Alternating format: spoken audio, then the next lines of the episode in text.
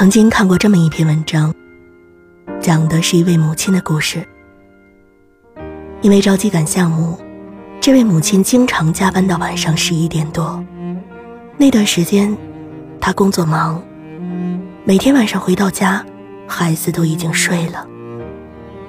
恰好那段时间，她四岁的儿子一直反复发烧，总喊着“我要妈妈”。而婆婆又指责她对孩子不上心，不肯花时间陪孩子。她不禁委屈的哭了。这是应了那句话：“孩子，对不起，放下工作养不起你，拿起工作陪不了你。”看哭了无数人。其实，进退两难。就是人生的常态。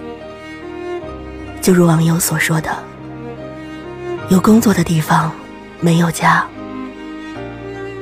有家的地方却没有工作。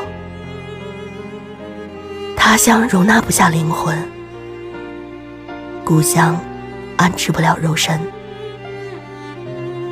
一个叫家的地方，找不到养家糊口的路；找到了养家糊口的地方。”却安不了家，从此便有了漂泊，有了远方，有了乡愁。万事两难全，想义无反顾的向前奔跑，可身后又有让你牵挂的人儿，想留下来一心一意的陪伴。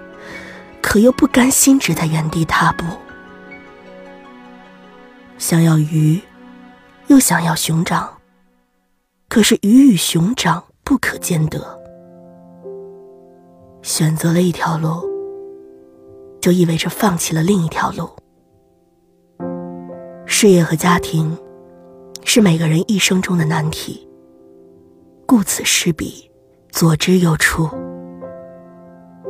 会纠结，会犹豫，会迟疑，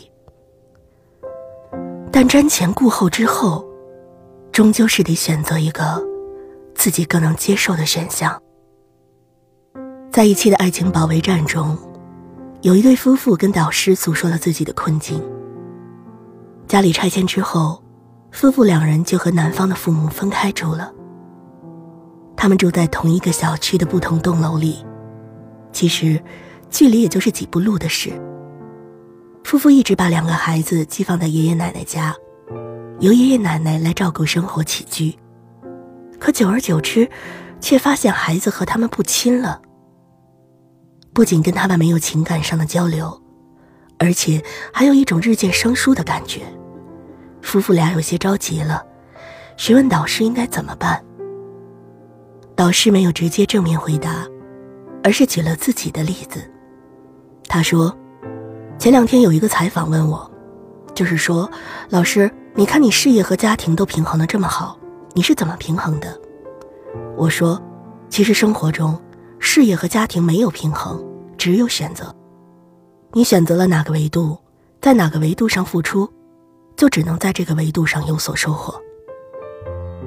别指望可以把事事都平衡的很好。”一心二用、三心两意的结局，往往就是竹篮打水一场空。或许你一直向左走，或者一直向右走，都能够顺利到达终点。但若是你一会儿向左走，一会儿向右走，走来走去，只会回到原点。既然没法平衡，只能在权衡利弊、深思熟虑之后，做出自己。最满意的选择。卧虎藏龙里有一句话：“当你握紧拳头，手中什么也没有；你松开食指，却能拥有整个世界。”这世界上，得和失都是相应的。俗话说：“有舍才有得。”什么都想得到的人，最终什么都得不到。不舍不得。小舍小得，大舍大得。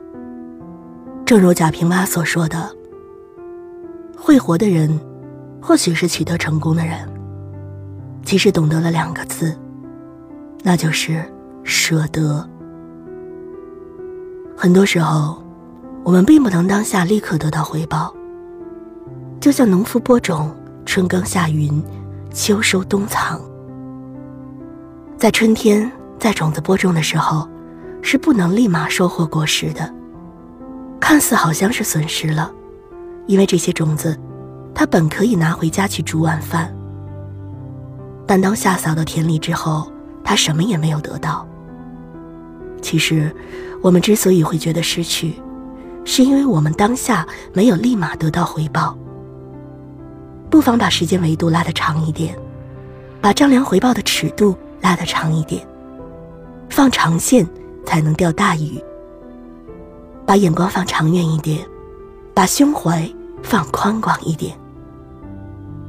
或许在当下是失去了，但从长远来看，确实得到。因为那些你失去的，都会以另一种方式归来。其实，人生就是一边失去一边拥有。你得到了一样东西，同时却也失去了一样东西。你努力奔跑，到达了终点，却也失去了可以观赏沿途风景的机会。你努力攀登，到达了山顶，却也失去了可以领略山间风光的机会。你拼命追寻那些想要拥有的，却也失去了那些你所忽略的。生命本身就是在不断得到和不断失去中交替循环的。不必纠结于那些已经失去的，更不必因为那些失去的而郁郁寡欢。这就好比是付出和得到的关系，你必须先有所付出，才能有所得到。而那些失去的，就是你的付出。成年人的世界，没有对与错，只有利与弊。得到未必是对的。失去，也未必是错的。只要那是你权衡利弊之后做出的选择，心甘情愿的拿那些失去的去交换那些得到的，便足矣。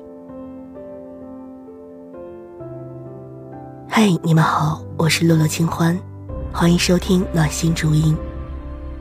来自作者西西酱的。人生，就是一边拥有，一边失去。虽然这篇文章褒贬不一，但是我看了之后感触还蛮深的。舍得，舍得，有舍才会得。今天的节目到这里，我是洛洛清欢，我们明天再见。